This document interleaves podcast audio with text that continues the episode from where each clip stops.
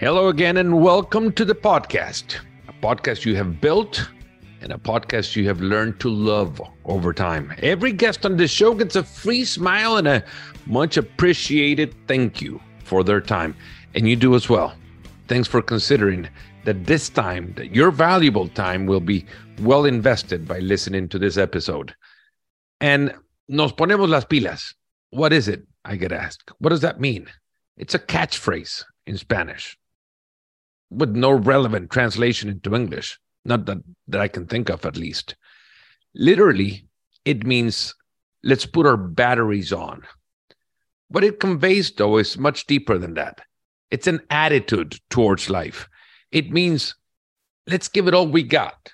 That's our motto. That's my motto. Our slogan, which represents our identity. And so we go slowly moving into our topic today and our guest for this episode. She is Yuli Matikine, brand director for the Paris 2024 Olympic and Paralympic Games. She's in charge of the group that has created and recently unveiled the image of the Paris Games, the look of the next Olympics. In the following conversation, you will learn to appreciate disruptive creativity behind the pictograms for the 47 disciplines in the Olympic program. You will understand why Paris will be painted in a color scheme that reflects the energy and enthusiasm of the city and the country. You will see scents. Yes, you will see scents. You will see shapes, landscapes. You will feel the waters of Tahiti and the steps towards Montparnasse the French art of living that will decorate next year's Olympic Games.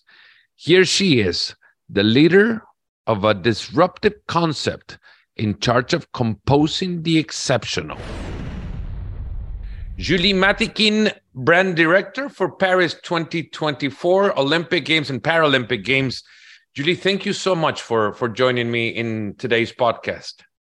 You're very welcome. That's a pleasure how long are your days nowadays? With with more than a year to go how do, how long does a work day last for you?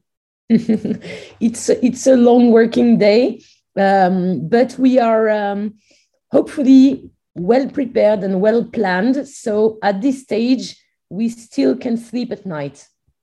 You still can see the night? Yeah. That's an optimistic view of it. No but um, um, everything is is very carefully planned you know? So each step after another as far as the the brand is concerned we have uh, um, precise milestones. Uh, we know when we must uh, deliver. And then from the very beginning i've been very careful that the planning of the of the work to be done is um, is um, i mean um, anticipated enough so that we are never too much in a, in a rush you know. Of course uh, before uh, the the reveal days it's always um, very complicated. We have we have so much uh, elements and documents and files and images to to finalize and to and to put into kits for communication that uh, it is a, it is a rush. But I mean, the everyday life at the office is okay. So you, you presented the look and image of the Olympic Games on February 8th. Yeah. When was that finalized? When did you uh, finally put your last name or your signature to the presentation when you said, okay, this is it? These are the colors that we're going to use. This is the image that will represent our Olympic Games. When did that happen? How long ago was that before the presentation? Yeah, um, the global process took uh, from the initial idea until uh, the possibility to unveil it to the world, I would say two years. Uh, so for a couple of months you know you know how it goes. You you are thinking about the concept you are thinking about the the kind of creative disruption that you want to to to to produce and and to bring to the world. And then comes a second time uh, which is the time for um, producing the colors producing the shape uh, assembling everything. Uh, so i would say that we validated the concept of the look, the colors, the shapes, and everything six to eight months ago. Uh, and then uh, we've been fine tuning. Uh, I hope you noticed that um, all the host cities can have like a personalized version of the look of the game, thanks to the design of some specific symbols. That has been a long time uh, of work as well. So we had the concept delivered six months ago, another six months to, to finalize the personalized version for the host cities. And you were talking about uh, the, the images produced to showcase how it will be in the city. Uh, the last one has been modified uh, 15 minutes uh, before, before it, it was uh, on air. you know, still uh, still uh, something that you did not notice before, something to change, something to erase on the picture because it's it's uh, yeah. So 15 minutes before. it's amazing to in every presentation we we saw the mascots of the game, we saw the the uh, we saw the presentation of the opening ceremonies in the Seine. Uh, the concept behind your brand is disruptive creativity Absolutely. It's stuff that has not been done before. How far is Paris 2024 going to take it? What else are we looking? Are we, are we waiting to see? Uh, you will still have some surprise for sure, um, but uh, this is uh, this is why uh, I'm here. Um, I've been chosen to be the brand director of, of this edition of the games because I have a creative and disruptive DNA uh, inside me. So this is the reason why. And I came here um, with uh, people like uh, Thierry Reboul, who is, uh, you know, uh, the, the, the creative director of the of the ceremony, and we are uh, animated with the same with the same passion for for disruption. You know, the, the Olympic Games and Paralympic Games, it is like um, a, a giant symbol, you know it does exist for uh, millennials for, for the Olympics. Uh, and we felt that it was time to, to, to challenge it, you know, to connect to new audience. People are changing, society is changing. Uh, the way you, you, you, you, you, you, you, you watch sport is different. The way you practice sport is different. So codes needs to be renewed and this is a fantastic playground uh, to make creativity change the vision we have of sport. Codes need to be renewed. I like mm -hmm. that that that concept. Can you expand on that? Let me give you two examples, perhaps. Um, we have uh, created the mass event marathon. I, I, think you heard about that. Yeah. Um, for the very first time in the history of the Olympic game, people like you and me will have to possibility, perhaps more you than me, um, will have. You'll be busy doing other things. I probably can't run, probably can't walk 42 kilometers, but. Uh, but people will have the possibility to be part of the game, to be part of the of the magic. I mean, to run on the same day on the same route uh, than the athletes, and this is a fantastic innovation. Uh, I mean, opening the, the, the, the most craziest symbol on earth uh, when you're talking about sport to people all over the world. Uh, this is the kind of disruption of reconnection uh, for, for people with sport that we, that we love to do. Another symbol, uh, because I, I said I will give you two, uh, is also, for example, the, the, emblem of Paris 2024. Um, it is a, a, big cultural disruption. I mean, um, um, expressing uh, the biggest sports event in the world, hosted in France by the face of a woman um, in our country, it is something big, something really big, you know, because we, we, we, we are not in France uh, that's used to uh, showcasing women in sports. It is, um, it is a movement in progress, and we are very happy to be um, uh, yeah, to, to, to, to, to be the flagship of such a cultural change. You've spoken about cultural change and being the flagship of it, and, and France, because of a Frenchman, is an important part of the Olympic movement. Pierre de Coubertin created the, the movement in Paris in 1894 in La Sorbonne. Uh, and you would think that 100 years after the last Olympics in Paris happened, that the figure of Pierre de Coubertin would be ever present in what you do. Mm. Uh, but this is not the case. It's not that you don't want to look back as much as you need to look forward. Yes, we need to look forward, and uh, and I think we need to to to I mean to update the story. Uh, in 1924, in in 19 uh, in in Paris, um, I think it was like the first time women could compete. Uh, 22 or 16 of them. I don't remember exactly how, how much they were. And, you know, just two or three disciplines that were mixed discipline. But yeah, 2024, half of the athletes will be women. Uh, so there is, there is, you know, a story in progress. Uh, and, and Pierre de Coubertin has created for sure the modern Olympiad and thanks to what he did one century ago, people like me um, can draft, you know, new expressions today. So mm. he's an inspiration, but he's not. Uh, he's not like. Um, uh, he, he, yeah, he must remain an inspiration. A brand, Julie, is not just a logo. A, a brand is everything. It's all encompassing. It's the personality. Your brand is not your face it's what you do with it Absolutely. what is what is paris's brand mm, i think that the paris brand um, is um, made of several ingredients. The first one is the combination of sport and style.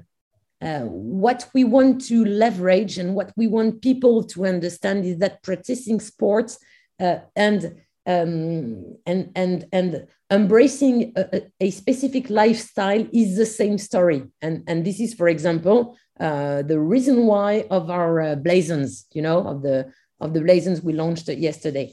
Uh, we also want people in france to understand that um, practicing sports is essential essential to their health uh, essential um, as member of a society sharing values.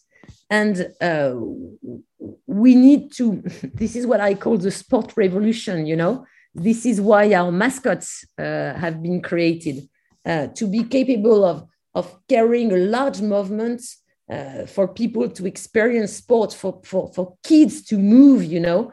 Uh, we are not a country of sport.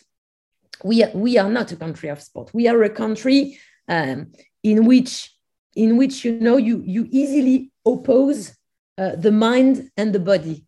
Uh, we are a country and it's very different in your country. It is very different in australia in the uk as well um, in your country um, students are often a member of a sport team you know and uh, and the best of them uh, are uh, wide, uh, widely um, welcomed in universities and you know in france that the contrary absolute opposite. If you make sport, you're not a brain, you know? So um, the brand of Paris 2024 is here to say um, we want to share with you a new vision. Uh, sport is a universal value uh, that you need to try and share.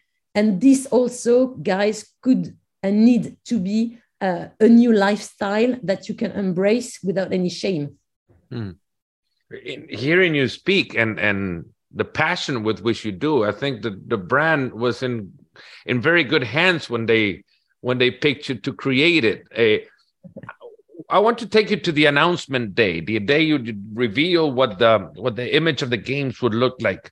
Uh, where does that day rank in your career? How would you place that day in, in relation to what you have done in your career? The, the, the day we, we launched what? Sorry the day you launched the image, the look of the game. Ah, the look. um, yeah, it is. A, it is a, an important day uh, of my of my Paris 2024 life, um, I think there has been uh, three important days in the last uh, now uh, five years. Uh-huh.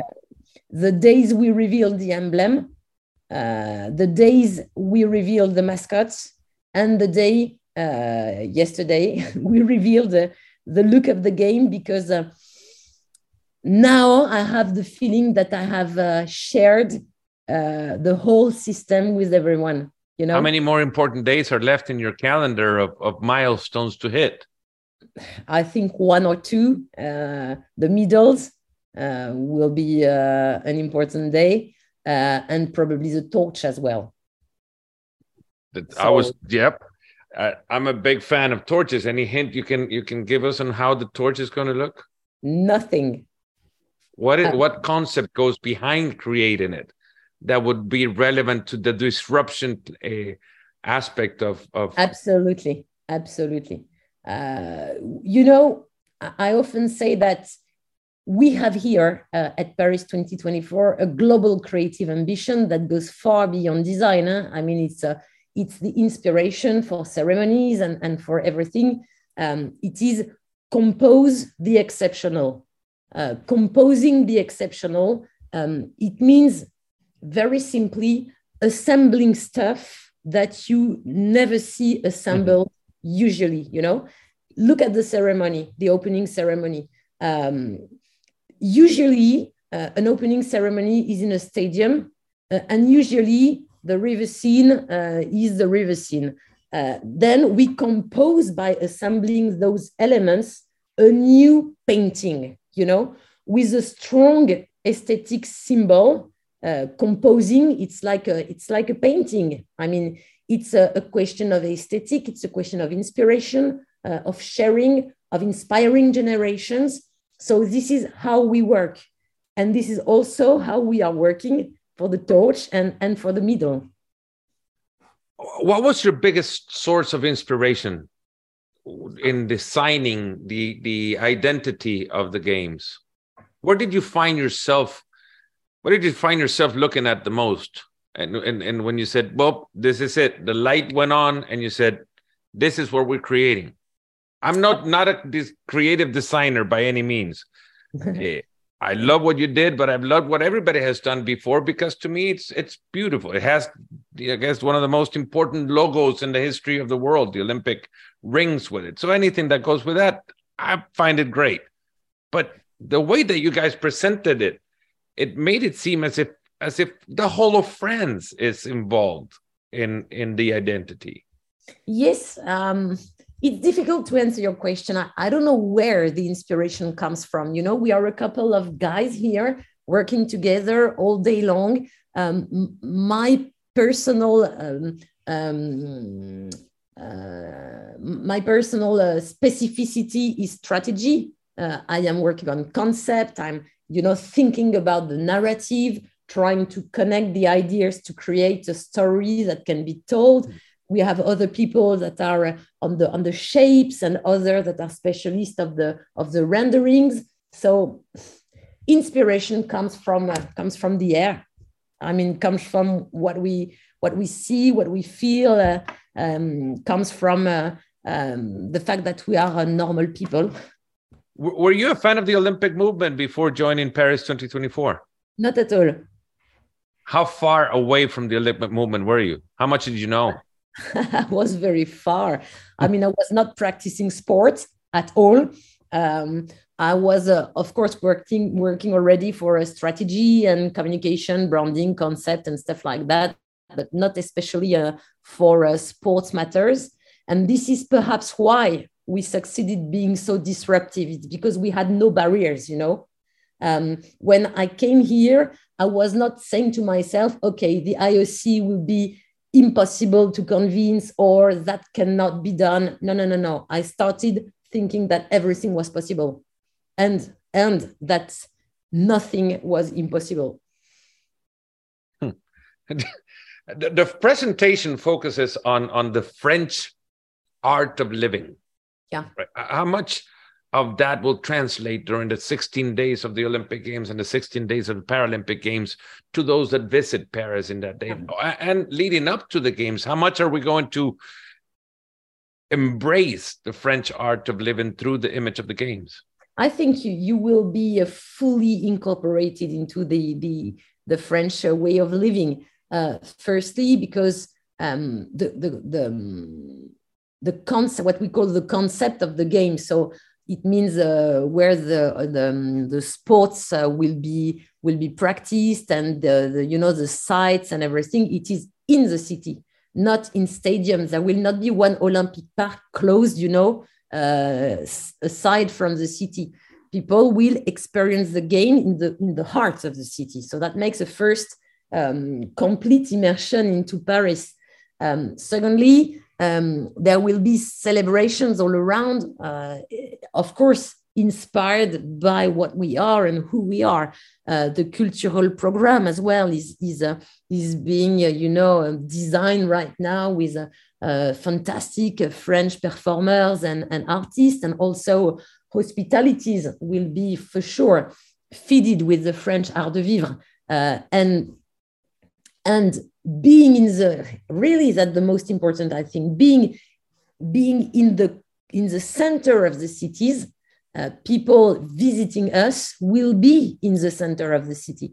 You will have the bars the restaurants uh, you will have the taxi you will have the cafe you will have everything um, here because the the the, the tickets you've you've buy um, you yeah brings you right in the center of the city. So you'll be part of, of us Julie, eh, I'm, I'm assured that even though you were far removed from the Olympic movement, you have seen what the Olympic Games, in terms of image, uh, identity, ceremonies, the brand of previous Olympic Games. Did you consume all of that? Did you, have you seen all of the opening ceremonies of every Olympic game? Probably not all of all, but I've seen a lot. Um, I've been uh, through probably all the designs of the different editions to to try to yeah to to get inspired to see what has been done to see if something was you know could be reinterpreted or or or yeah i've been through all of that and and what has inspired us the most is what is behind you uh, mexico 68 mm. uh, which is a uh, for sure for me and all my team um, the most um, the most incredible design of the games uh, ever. Why do you say that? Because there is what we are searching for inside this design. There is an incredible modernity. Uh, it was uh, 1968. What you see is, is still so contemporary. I mean, it could have been done yesterday by, by people uh, here. So there is an incredible avant-garde, which is uh, extremely interesting and uh, a, a very beautiful aesthetic. And I was saying to you just before that for me, the challenge is to reconnect sport and style. And I think that was the first very interesting connection. What would rank second? Who will be in second place behind Mexico City as far as identity? Good question. Um, good question. Um, for very different reasons. Um, I think London uh, was um, was was a change. I mean, they, they they they have been proposing a graphic concept with a with a strong story uh, that was carrying it, and and I like those approaches. You know, of a of a concept before a creative expression. So I think they're their um, their global process was very interesting because of that. Julie, I really like to thank you for your time. It's been it's been a pleasure chatting with you and, and trying to submerge ourselves into the process of creating the brand behind such a, a big event like the Olympic Games. Now, the one thing I would have to thank you for the most is thinking that I could run a marathon at the end of the games. but that, you know what? We have a 10K version of the marathon for all. So you're very welcome. Can you sign me up for that? I can do that one definitely. I would definitely do that one.